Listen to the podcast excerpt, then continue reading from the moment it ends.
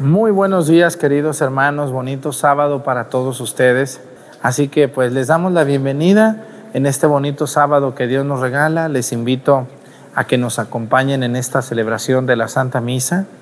Estamos muy contentos de poder celebrar esta misa. Aquí tengo a San José, mi santo patrón, una imagen aparte muy bonita, muy hermosa de aquí de Acatlán, eh, muy antigua esta imagen del Señor San José.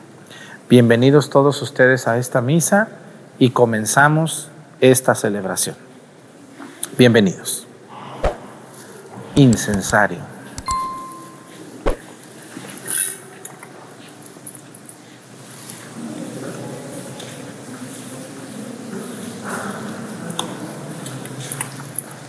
Reverencia. Avanzamos. No más reverencia. Allá la genuflexión enfrente.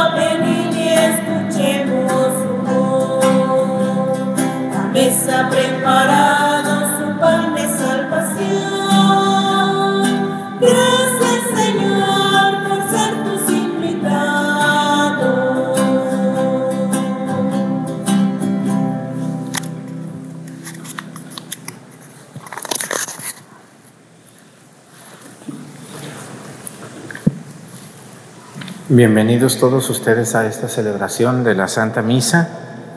Hoy quiero pedirle a Dios nuestro Señor. Estamos pidiendo por los lugares donde pocas personas nos ven, pero nos ven. Vamos a pedir hoy por todos los latinos que nos ven en Italia. Eh, aunque ahí pues no se habla el español, pero el español y el italiano se parecen mucho. Y también hay muchos latinos que han migrado a Italia y que desde allá nos ven. Saludamos a ellos que nos hacen el gran favor desde allá vernos. Quiero pedir también hoy por todas las personas que viven en un estado, vamos, ahora estamos pidiendo ya no por las diócesis, sino por los estados. Vamos a pedir hoy por Zacatecas, un estado que yo también quiero mucho, donde yo conocí mucho Nochistlán, Apulco y esos lugares que están al sur de Zacatecas. Y me da mucha tristeza ver eh, la inseguridad, cómo ha crecido en ese estado, de gente muy trabajadora y muy luchona. Que Dios bendiga a Zacatecas y pronto les permita a ellos vivir en paz como antes vivían. Dios bendiga a los que viven allí y a todos los que nos ven en Estados Unidos de Zacatecas. El estado que más produce migrantes hoy en día es Zacatecas. Dicen que hay otro estado de Zacatecas en, Estados Unidos. Pedimos por los que nos ven en Estados Unidos, que son originarios de Zacatecas o tienen sus orígenes allí, y por quienes viven en el estado.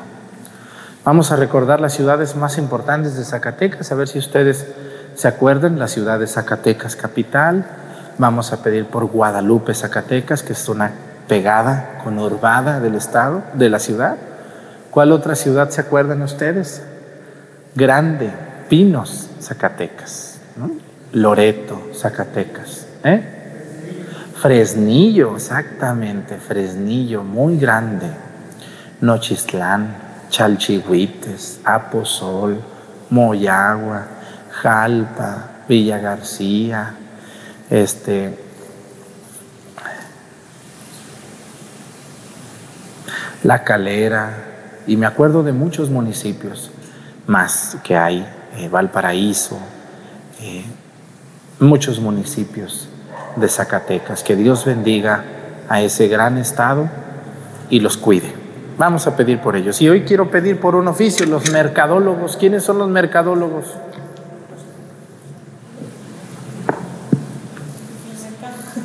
¿Eh?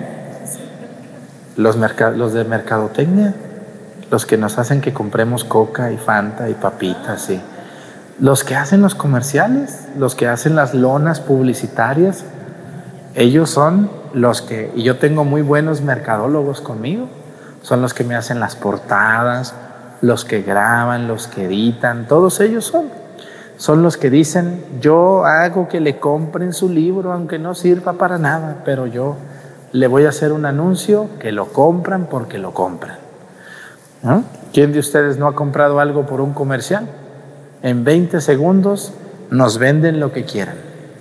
Así que pedimos por los muchachos y muchachas, principalmente ellos que son muy listos, que están estudiando merca- merca- mercadotecnia, que Dios los bendiga a todos ustedes y los que trabajan en eso, imprimiendo lonas, volantes, haciendo spot, anuncios, ¿verdad? Hay algunos que hacen anuncios para vender. Yo veo como algunas voces, luego los escucho y digo, ah, esta voz es de fulano.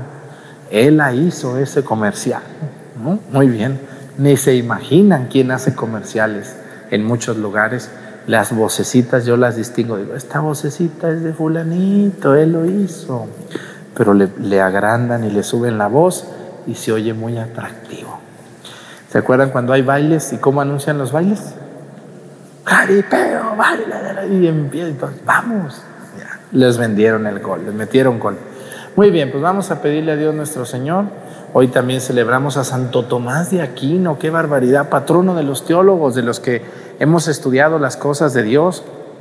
Pedimos por todos los estudiosos de la iglesia que están preparándose en alguna universidad, en Roma, en España, en México, en algún país donde nos ve en Colombia, que Dios los bendiga. En el nombre del Padre y del Hijo y del Espíritu Santo, la gracia de nuestro Señor Jesucristo, el amor del Padre y la comunión del Espíritu Santo esté con todos ustedes. Pidámosle perdón a Dios por todas nuestras faltas.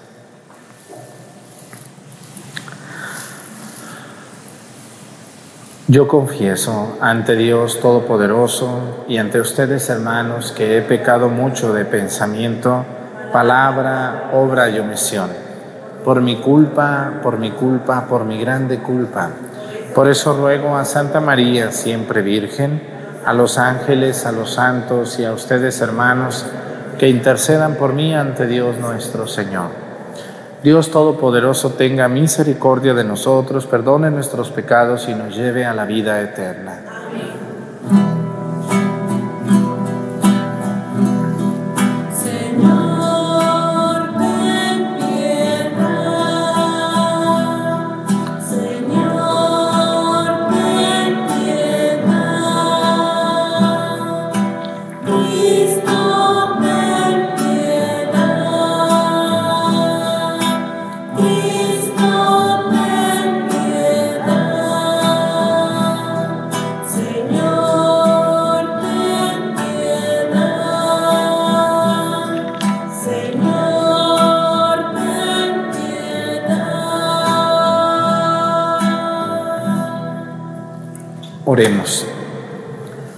Dios nuestro que hiciste insignia a Santo Tomás de Aquino por el anhelo de la santidad y la dedicación a las ciencias sagradas, concédenos comprender sus enseñanzas e imitar el ejemplo de su vida. Por nuestro Señor Jesucristo, tu Hijo, que siendo Dios y virreina, en la unidad del Espíritu Santo y es Dios por los siglos de los siglos. Siéntense, por favor, un momento.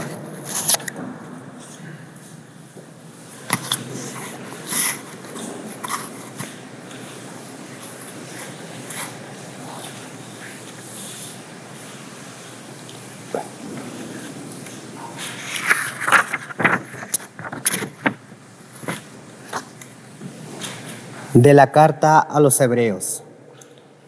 Hermanos, la fe es la forma de poseer ya desde ahora lo que se espera y de conocer las realidades que no se ven.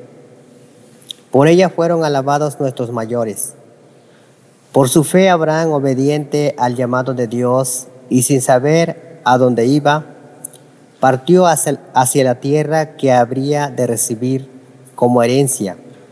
Por la fe vivió como extranjero en la tierra prometida, en tiendas de campaña, como Isaac y Jacob, coherederos de la misma promesa después de él, porque ellos esperaban la ciudad de sólidos cimientos, cuyo arquitecto y constructor es Dios.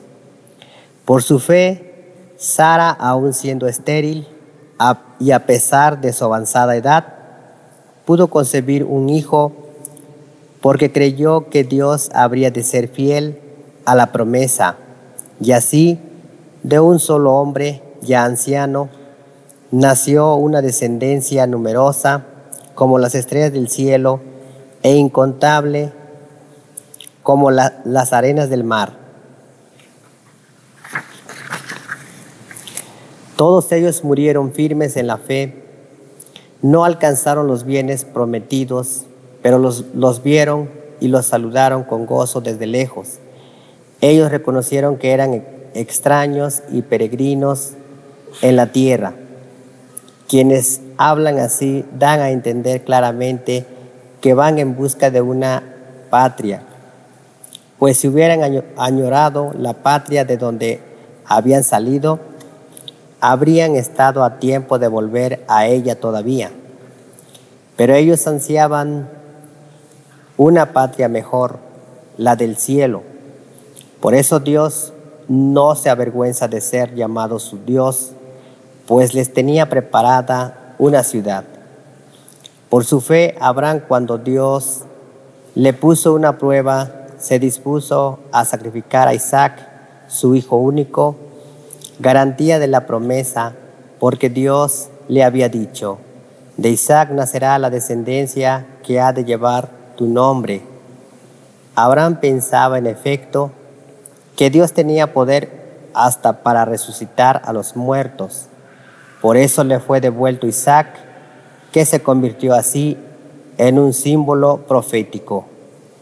Palabra de Dios.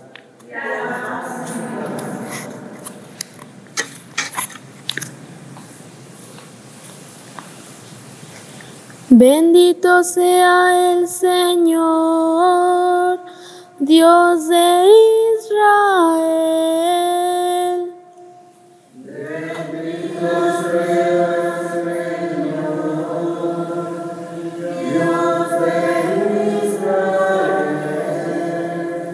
Bendito sea el Señor Dios de Israel, porque ha visitado y redimido a su pueblo y ha hecho seguir en favor nuestro un poderoso Salvador en la casa de David, su siervo. Así lo había anunciado desde antiguo por boca de sus santos profetas.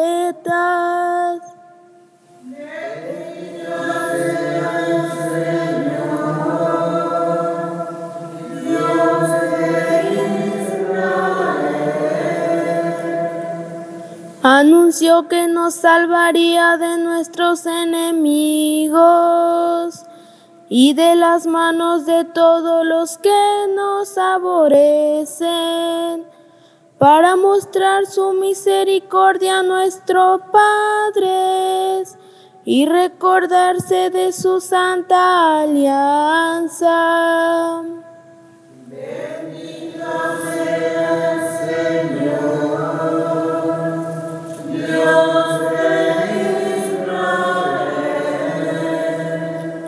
El Señor juró a nuestro padre Abraham que nos libraría del poder de nuestros enemigos, para que pudiéramos servirlo sin temor, con santidad y justicia todos los días de nuestra vida. Bendito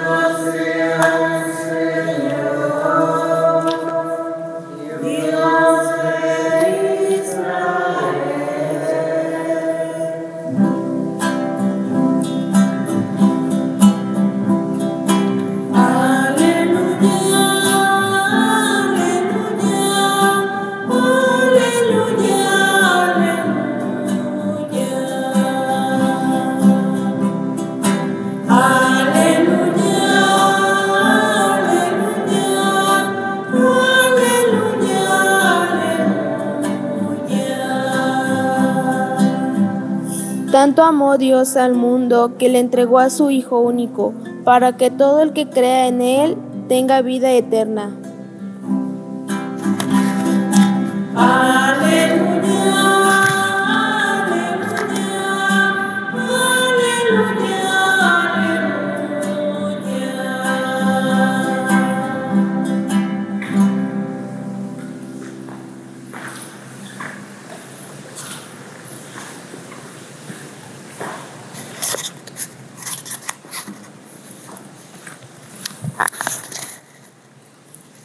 El Señor esté con ustedes. Lectura del Santo Evangelio según San Marcos.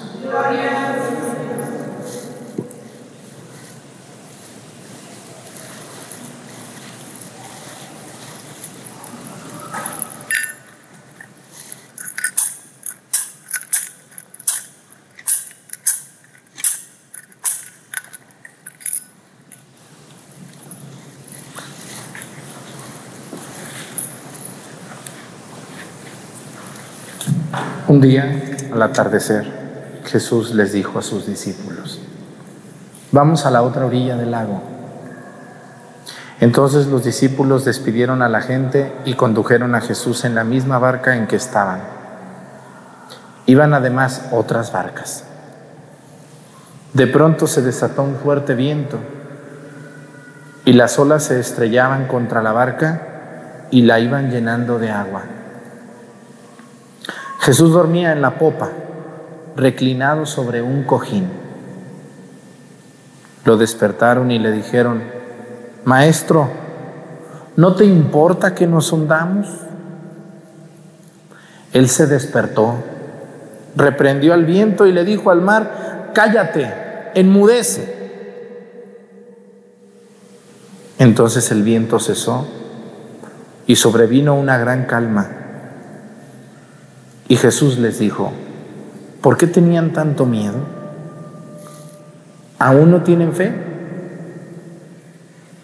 Todos se quedaron espantados y se decían unos a otros, ¿quién es este a quien hasta el viento y el mar obedecen?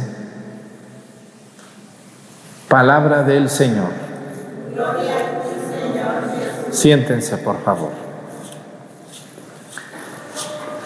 Este Evangelio nos enseña algunas actitudes medias como, como muy extrañas. Primero que nada, dicen que iban en una barca. Hay que analizar muy bien el Evangelio. Es un Evangelio maravilloso. Tiene una, una, una enseñanza profunda. Primero que nada, dicen que iban en una barca. Hoy nosotros vemos barcas enormes donde hay habitaciones, donde hay restaurantes, hay cines ¿no? Las personas que viajan en un crucero son unos barcos enormes donde van dos mil personas en un barco y no pasa nada. También vemos muchos, muchos este, yates, muchas lanchas muy seguras. Hoy en día es muy raro que alguien se muera eh, en, una, en, un barco tan grande. ¿no? La, la, tecnología y la capacidad del hombre ha, ha crecido muchísimo. Pero en el siglo primero, Estamos hablando de hace dos mil años. ¿Cómo creen ustedes que eran las lanchitas? Eran chiquitas, eran como unas canoas, chiquitas, hechas de maderita, no, no había, no había tanta tecnología, ni había tantas eh, herramientas, tantos instrumentos. Entonces, es muy importante que nos traslademos a, a ese tiempo. Porque si nosotros leemos el Evangelio con, el ente de hoy, del siglo XXI, pues decir, ¿cómo que se estaban hundiendo? Bueno, Aparte, esto sucede en el lago de Galilea. El lago de Galilea es un lago muy tranquilo, donde realmente ni llueve tanto ni hay tantas olas. Pero ese día parece que se soltó la tormenta y parece que había, más bien más que tormenta, había mucho viento. Entonces la barca empezó a balancearse. ¿Ustedes se han subido alguna vez una barca, una lancha donde les da miedo? Porque la barca empieza como a, las olas la empiezan a mover. Bueno, hay un museo en Israel, a una orillita del lago de Galilea, hay una ciudad que se llama Tiberias, que antiguamente se le llamaba Tiberiades. Esa ciudad tiene su nombre por el emperador Tiberio. Antes la gente también era muy barbera, no era como también como hoy, ya ven que viene cualquier político y le ponen el nombre a una escuela o a una calle para quedar bien, ¿verdad que sí? Desde entonces se daban los barberos. Pues también en aquellos tiempos, para quedar bien con el emperador Tiberio, le pusieron a esa ciudad Tiberias, Tiberiades, como Tiberio, que fue un desalmado. Pero para quedar bien le pusieron así. Hoy en día esa ciudad se llama Tiberias y hay un museo. Cuando ustedes vayan a Tierra Santa, espero que algún día vayan, van a ir un día, yo creo que muchos de ustedes van, vamos a ir, a lo mejor juntos. Hay un muelle para subir a una barca y recordar dónde Jesús caminó sobre las aguas, porque muchos de los milagros, de los más sorprendentes que Jesús hizo, los hizo alrededor del lago. Alrededor del lago, porque ahí hay vida, donde hay agua hay vida. Y en medio del desierto encontrar un lago, pues es una dicha muy grande. De hecho, es un lago tan grande que para los judíos le llamaban el mar de Galilea aunque no era mar, es un lago. En una orillita del lago hay un museo. Resulta que hace unos años se encontraron en unas excavaciones que hicieron cerca del lago unos restos de una barca del siglo I. Le hicieron estudios de carbono 14 científicos y arrojó que la barca era del siglo I. Los tiempos en los que Jesús anduvo ahí. Esa barca está allí, la podemos ver, no se puede tocar, obviamente, y no sabemos si fue la barca de Jesús, que lo más seguro es que no. Pero esa barca anduvo ahí cuando Jesús anduvo ahí. Y eso es una barca chiquita, y una lanchita larga, pero chiquita, angostita. Y dice el Evangelio que Jesús les dijo, metan la barca, vamos para adentro. Y dice el Evangelio que Jesús, ¿qué? Sobre un cojín, en la popa, en la orilla, arriba. De pronto se empezó a meter el agua. ¿Ustedes se quedarían dormidos en una lanchita?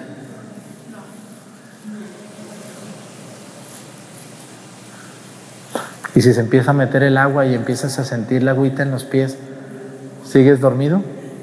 No, qué esperanzas. Te paras y te avientas o te paras y corres o no sé qué pase. Entonces vamos a analizar esa actitud de Jesús. Hay mucho viento.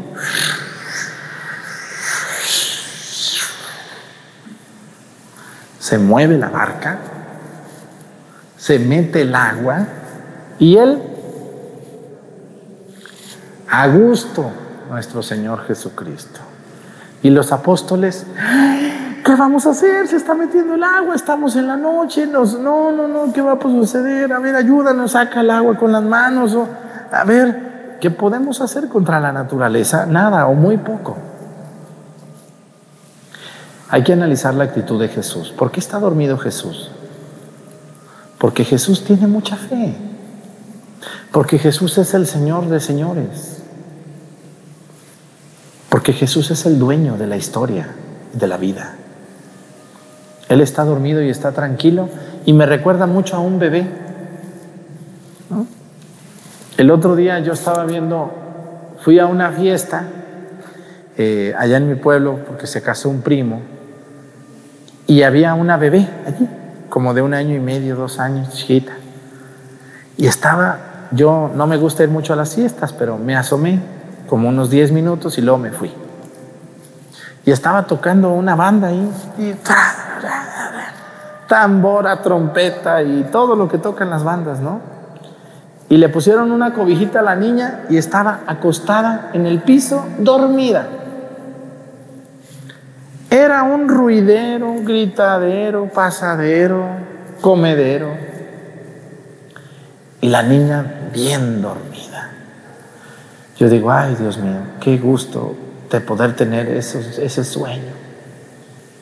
Yo con cualquier, eh, con cualquier grillo que empieza ya me desperté. No sé si a ustedes les pase a algunos. Tenemos el sueño. Yo tenía un sueño muy bueno, pero con tantos nervios y con tantos problemas y con tanta gente haciendo la vida imposible a uno, pues ya uno pierde el sueño, ¿verdad? Miren, qué gusto está dormida la monaguilla, mirenla. ¿No? Con cualquier cosa uno pierde el sueño. Bueno, a lo que yo voy es, Jesús es como un bebé, está dormido, está tranquilo, hasta un cojín llevaba. Le dijeron, te vemos cansado, échate un sueñito. Y con las olas tranquilas, pues al principio yo creo se arrulló, porque ya ven que uno se arrulla, pero con el viento y el agua no se arrulla nadie, pero con el movimiento de las olas se arrulló. Cuando vamos en autobús, ¿a poco no se arrullan y se duermen poquito? Sí, así es. Bueno, a lo que yo voy es a lo siguiente. Los apóstoles que iban con él no estaban arrullados, estaban llenos de miedo. No hallaban qué hacer y, qué dijeron, pues ¿qué podemos hacer? ¿Qué podemos hacer? A ver, Pedro, levanta las manos y calma la lluvia, calma el viento. A ver, Juan, tú cálmalo. A ver, ven, Bartolomé, tú eres muy listo, calma el viento. No, dice, ¿sabes qué? Hay que despertar a Jesús. nos, vamos a, nos van a tirar, nos va a tirar al agua esta, esta, esta barca. Bueno, pues nadamos, ¿verdad? Los pescadores nunca tienen miedo. ¿Cuándo han visto un pescador con miedo a nadar? No, los pescadores parecen sirenos, ¿verdad que sí? Se vienen, se avientan y se meten y salen y todo. Son buenos para nadar. Entonces, los apóstoles tenían mucho miedo. Era la noche, había mucho viento. Tenían miedo. Y un miedo muy natural y muy normal que todo ser humano tendría. Porque es muy fácil decir, ah, bola de miedosos. A ver si tú estuvieras allí. A ver, ven para acá y súbete. A ver, vente. Porque qué fácil es decir cuando yo no estoy allí. ¿Qué hicieron ellos? Voltean a Jesús y lo despiertan. Y obviamente Jesús se molesta. Pues, ¿A quién le gusta que lo despierten? A nadie nos gusta que nos despierten. Hasta el despertador nos cae gordo. Pero, pero nos tiene que despertar alguien o, una, o uno solo. Pero a nadie le gusta que lo despierten, sobre todo cuando el sueño es profundo o cuando estás apenas queriendo agarrar el sueño. Obviamente Jesús dice, y le dicen, Señor, ¿no te importa que nos hundamos? Ayúdanos. Él se despertó, reprendió el viento, dice, cállate, enmudeces. Entonces el viento cesó y sobrevino una gran calma. Y les dice, ¿por qué tienen tanto miedo? ¿Qué no tienen fe? Todos quedaron espantados y se decían, ¿quién es este que hasta el viento y el mar obedecen? Miren, la aplicación para la vida. ¿Cuánta gente en el mundo anda desbaratándose y tienen mucho miedo y llenos de complicaciones y de problemas por todos lados y nos olvidamos que Jesús va con nosotros, pero que Jesús no está dormido. Yo estoy seguro que no estaba dormido, se estaba haciendo. Porque dice el Evangelio, dice, que le dijeron, lo despertaron y le dijeron, maestro, ¿no te importa que nos hundamos? Como que lo veían que no estaba dormido. Despiértalo, no está dormido. Despiértenlo. Maestro, ¿no te importa que nos hundamos? Jesús se despierta, calma al mar, calma al viento y les dice, no tienen fe. Cuando nosotros venimos al Santísimo, pareciera que Dios está dormido. Pareciera que Dios no nos hace caso, no nos ayuda. Pero Dios nunca está dormido. Sin embargo, vive en silencio. ¿Cómo quisiéramos que el sagrario nos hablara? ¿No les gustaría a ustedes que el sagrario hablara? Que vinieras y te encaras y Dios te hablara, que saliera una voz del sagrario y te dijera, tranquilo, tranquila, no te preocupes. Esto nos recuerda a los sagrarios, el silencio del sagrario, donde parece que Dios se quedó dormido, pero no está dormido, está vivo. No más que Dios a veces no actúa pronto porque somos muy exagerados. Ay Señor, estoy muy triste porque fíjate que mi hijo se va a ir a Estados Unidos y, y, te lo encargo mucho, respóndeme. Señora, yo quisiera responderle ahí, Dios, decirle, ¿y ya se fue su hijo? No, se va mañana. Ah, pues entonces tranquila, tranquila. No, se va a ir pasado mañana. Ah, pues entonces calmada. ¿No? Ahí pasado mañana nos preocupamos. Ay Señor, vengo porque ya va mi hijo cruzando. Ahora sí, vamos a ayudarle. Como que Jesús le gusta esperarse, esperarse, esperarse, hasta que el agua incluso ya se metió a la barca. Ya no nomás era el mar que lo movía y el viento, ya el agua se estaba metiendo a la barca. Y entonces es cuando lo despiertan y despierta y dice, ahora sí, vamos a calmar esto, tranquilos. Muchas veces nosotros vivimos muy desesperadamente o queremos que Dios actúe rápidamente y Dios no es así. Debemos de darle su tiempo y su espacio a Dios y confiar en Él. O somos personas de poca fe, como Jesús les reprende. ¿No han creído, no tienen fe? Hombres de poca fe. Yo, por ejemplo, les voy a poner el ejemplo, un ejemplo de mi vida, que a mí me ha servido mucho. Si ustedes quieren conocer a una persona extremadamente desesperada, este es el Padre Arturo. Uno de mis defectos es ser muy desesperado. Puede ser defecto, pero también a veces es cualidad. Cuando uno es desesperado, hay muchas cosas que las puede hacer uno bien. Mucha gente se desespera con Dios porque Dios no actúa y no responde en el momento. Señor, te pido, yo quiero estudiar la carrera de veterinario, de medicina, de arquitecto, pero están llenas esas carreras en la universidad. Ayúdame a quedar allí. Y somos muy desesperados y queremos que ya mañana salga la lista y salga yo. Tranquilo. A lo mejor tú no vas a ser buen arquitecto, pero a lo mejor vas a ser buen historiador o buen químico. Tranquilo. Dios va contigo. Dios está en el sagrario y Dios está actuando. Y Dios tiene un plan para ustedes y para mí. Las personas queremos crecer rápido y queremos que todo llegue fácil y rápido. Y la desesperación a veces nos carcome. Muchos, cuando yo empecé en YouTube, muchos piensan que fue muy fácil, ¿verdad que sí? Muchos de ustedes ya me conocieron cuando yo ya tenía más de 100 mil suscriptores pero no fue nada fácil. Yo empecé el 11 de noviembre del 2016. ¿Y con cuántos suscriptores empecé? Con uno. ¿Quién fue mi primer suscriptor? El que me estaba grabando ese día. Le dije, pues suscríbete a mi canal para empezar contigo. Y luego se suscribieron las señoras que me ayudaban a leer en la misa, y luego la señora que me cocinaba, y luego se empezó a suscribir la señora que se iba a confesar. Y todo fue tan lento que muchas veces estuve a punto de decir, esto está muy complicado. Pero siempre fui con Dios y le dije, Señor, tú sabes hasta dónde y tú sabes cuándo. En tus manos queda. Yo le voy a echar ganas, voy a preparar temitas, porque yo no empecé con la pandemia. Mucha gente piensa que yo empecé con la pandemia. No, yo empecé tres años antes que empezara el COVID. Cuando ustedes, los que ven la misa diario, me conocieron, nosotros ya teníamos camino hecho.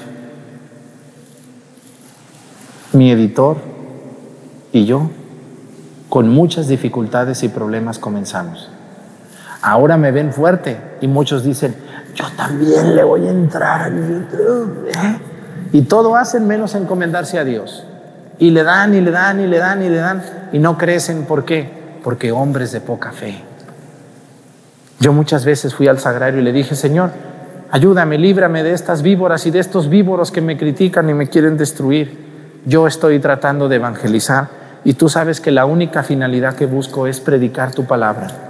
Ayúdame de estos vientos tormentosos, de esta agua que se me está metiendo. Líbrame, por favor, y no me dejes solo. muchas veces Dios no me respondió, pero cuando me respondía era muy fuerte, era muy fuerte. Y yo allí veo las manos de Dios. Y siempre le pido a Él que me dé el don de la fe, a pesar de mis defectos y de mi cansancio. Yo les invito a todos ustedes, no tengan miedo, que Dios va con ustedes, pero invítenlo, no lo despierten, pero díganle en el silencio de un sagrario, Señor, voy a empezar esta empresa, Señor, me voy a casar con esta mujer hermosa, Señor, me voy a casar con este hombre hermoso, trabajador, Señor, me voy a ir a estudiar, acompáñame. No dejes que mi barca se hunda, por favor. Y Dios va a responder, no pronto, no rápido, porque así no actúa Dios, pero va a responder y te va a ir muy bien.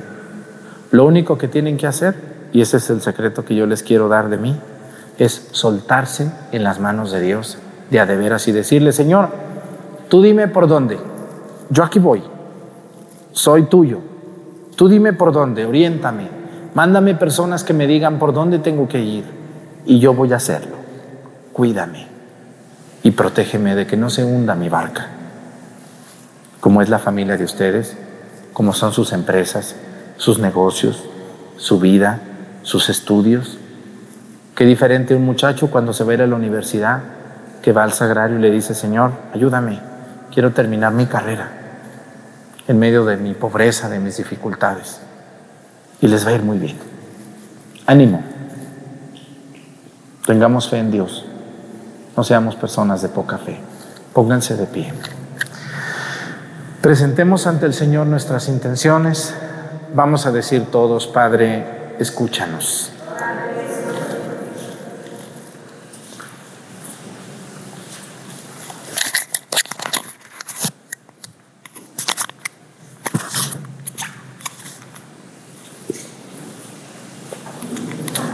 para que Dios multiplique las vocaciones al, al misterio eclesial y a la vida religiosa y conceda perseverancia a los que ya se han consagrado a su servicio. Roguemos al Señor.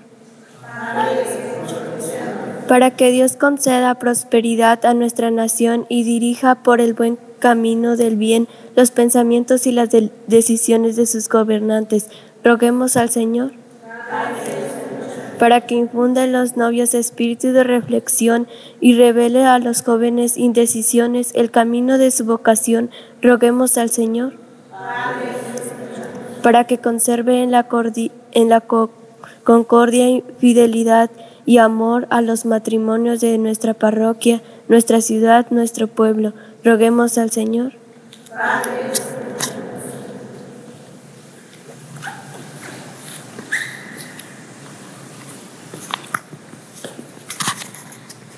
Vamos a pedir por todas las personas que tienen mucho miedo a perder su familia, su empresa, su negocio, su vida. Que no se les olvide ir al sagrario, en el silencio, donde Jesús parece que está dormido, pero no está dormido. Vayan a los sagrarios, vayamos a los sagrarios y pidámosle mucho a Dios que no se hunda nuestra barca. Por Jesucristo nuestro Señor, siéntense, por favor.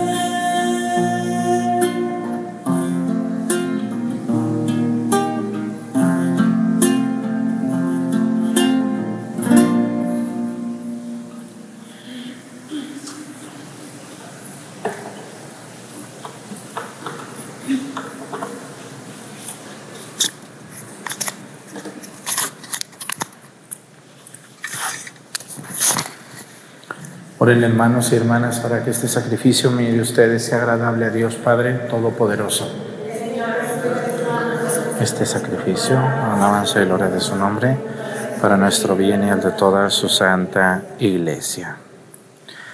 Señor Dios, que quisiste hacernos participar, que has creado los frutos de la tierra sobre todo para ayuda de nuestra fragilidad, concédenos que también se conviertan para nosotros en sacramento de eternidad. Por Jesucristo nuestro Señor. El Señor esté con ustedes. Levantemos el corazón. Demos gracias al Señor nuestro Dios. En verdad es justo y necesario, es nuestro deber y salvación darte gracias siempre y en todo lugar.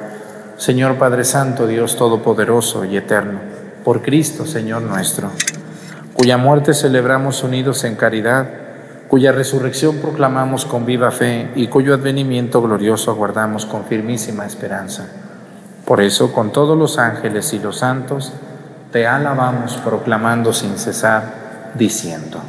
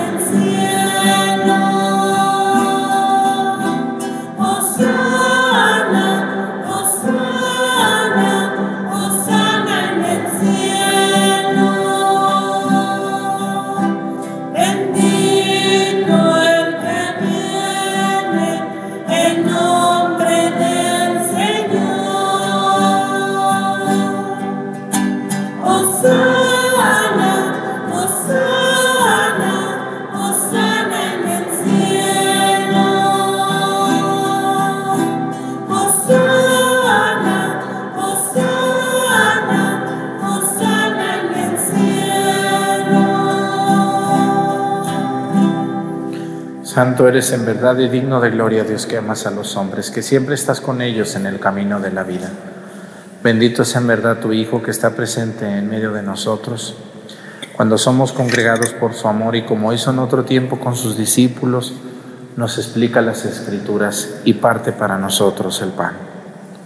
Por eso te rogamos, Padre misericordioso, que envíes tu Espíritu para que santifique estos dones del pan y del vino de manera que se conviertan para nosotros en el cuerpo y la sangre de Jesucristo nuestro Señor, el cual, en la víspera de su pasión en la noche de la última cena, tomó pan, te bendijo, lo partió y lo dio a sus discípulos, diciendo, tomen y coman todos de él, porque esto es mi cuerpo, que será entregado por ustedes.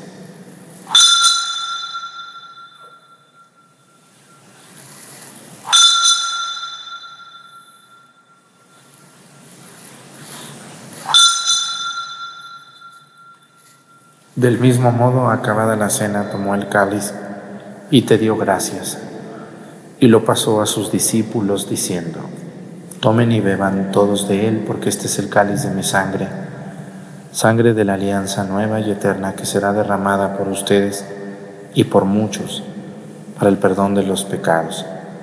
Hagan esto en conmemoración mía.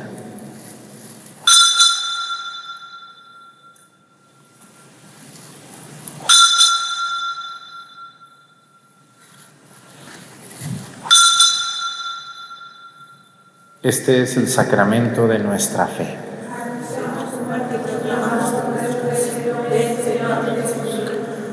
Por eso, Padre Santo, al celebrar el memorial de Cristo, tu Hijo, nuestro Salvador, al que condujiste por su pasión y muerte en cruz a la gloria de la resurrección, y lo sentaste a tu derecha, anunciamos la obra de tu amor hasta que Él venga y te ofrecemos el pan de vida y el cáliz de bendición.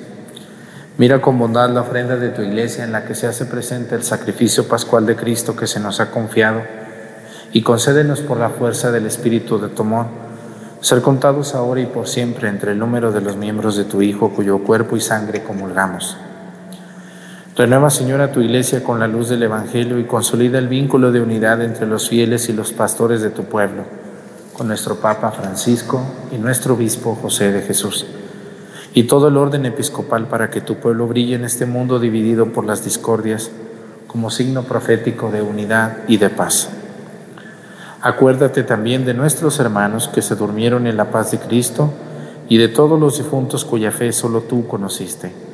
Admítelos a contemplar la luz de tu rostro y dales la plenitud de la vida en la resurrección.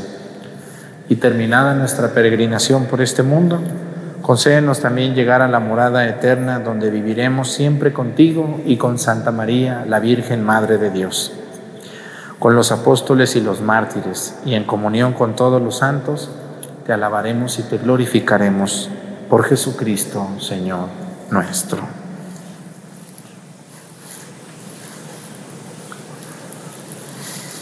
Por Cristo, con Él y en Él. A ti Dios Padre Omnipotente, en la unidad del Espíritu Santo, todo honor y toda gloria por los siglos de los siglos. El amor de Dios ha sido derramado en nuestros corazones con el Espíritu Santo que se nos ha dado, digamos con fe y esperanza, Padre nuestro, que estás en el cielo, santificado sea tu nombre. Venga a nosotros tu reino, hágase Señor tu voluntad en la tierra como en el cielo. Danos hoy nuestro pan de cada día, perdona nuestras ofensas, como también nosotros perdonamos a los que nos ofenden. No nos dejes caer en la tentación y líbranos del mal. Líbranos de todos los males, Señor, y concédenos la paz en nuestros días, para que, ayudados por tu misericordia, vivamos siempre libres de pecado y protegidos de toda perturbación, mientras esperamos la gloriosa venida de nuestro Salvador Jesucristo. Por siempre, Señor. Señor Jesucristo, que dijiste a tus apóstoles, la paz les dejo, mi paz les doy. No tengas en cuenta nuestros pecados, sino la fe de tu iglesia, y conforme a tu palabra, concédele la paz y la unidad. Tú que vives y reinas por los siglos de los siglos, que la paz del Señor esté con ustedes. Vamos a darnos con nuestra mano un saludo de paz.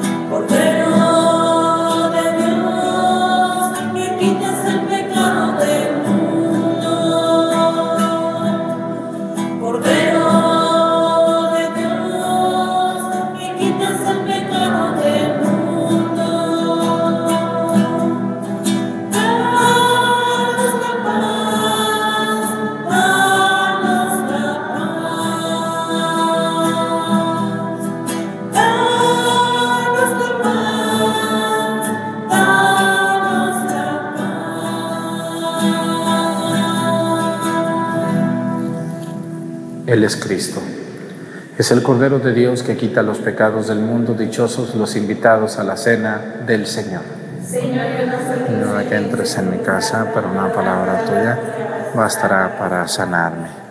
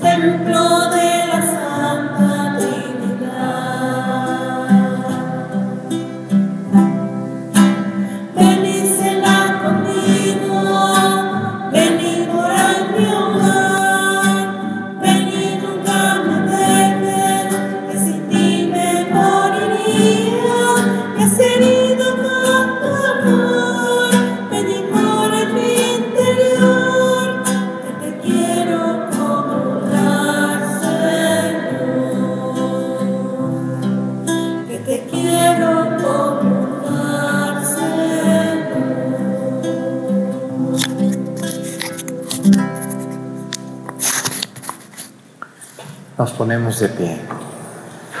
Oremos.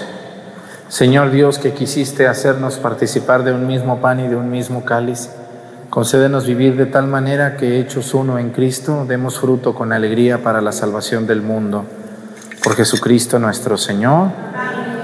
Pues hoy celebramos a Santo Tomás de Aquino, un gran teólogo, un, hombre, una, una, una lucidez increíble cuando estudié las cinco vías para llegar a Dios que él escribió, la Suma Teológica y muchos otros libros maravillosos, es increíble lo que Santo Tomás hizo. Y, él es patrono de todos los que estudian teología. Eh, yo me acuerdo, eh, y mando un saludo, él fue patrono cuando yo estudié la teología en el seminario de Aguascalientes, allá en Aguascalientes, cuando era mi mi prefecto de, disciplina, el padre Natalio, el director espiritual, el padre Jesús Estrada, el rector, el padre Ricardo Cuella Romo, que seguramente ustedes conocen y ven, me lo saludan, y mando un saludo al seminario de Aguascalientes, sobre todo la Facultad de Teología que hoy, hoy está celebrando a su patrono, Santo Tomás de Aquino. Que Dios les bendiga a los muchachos que están en el seminario. Yo los mejores años del seminario que pasé fueron en el seminario de Aguascalientes y en la Facultad de Teología. Fueron años para mí muy buenos. Un saludo a todos mis compañeros y a todos los sacerdotes que están ahorita en el seminario trabajando. Que Dios bendiga a, ese seminario que me dio tanto y que yo quiero y aprecio tanto. Y a todos los seminarios también. El Señor esté con ustedes y la bendición de Dios Padre, Hijo y Espíritu Santo descienda sobre ustedes y permanezca para siempre.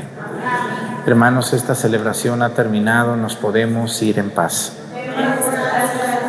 Los que tengan un bonito día, buen fin de semana, nos vemos mañana. Recuerden que las misas todos los, todos los domingos ya son a las 7 de la mañana y bueno, mañana voy a estar en Pochahuisco.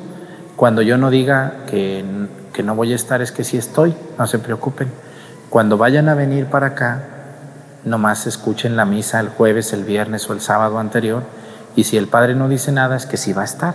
No tienen que preguntar, ¿va a estar o no va a estar? Siempre estoy. Me ausento cuatro o cinco domingos al año, pero yo aviso con tiempo. Entonces nos vemos cuando quieran venir de fuera, solo los domingos y solo en Pochahuisco a las once y media de la mañana. Que tengan un bonito día. Hasta mañana. Gracias. A ustedes por ayudarme tanto.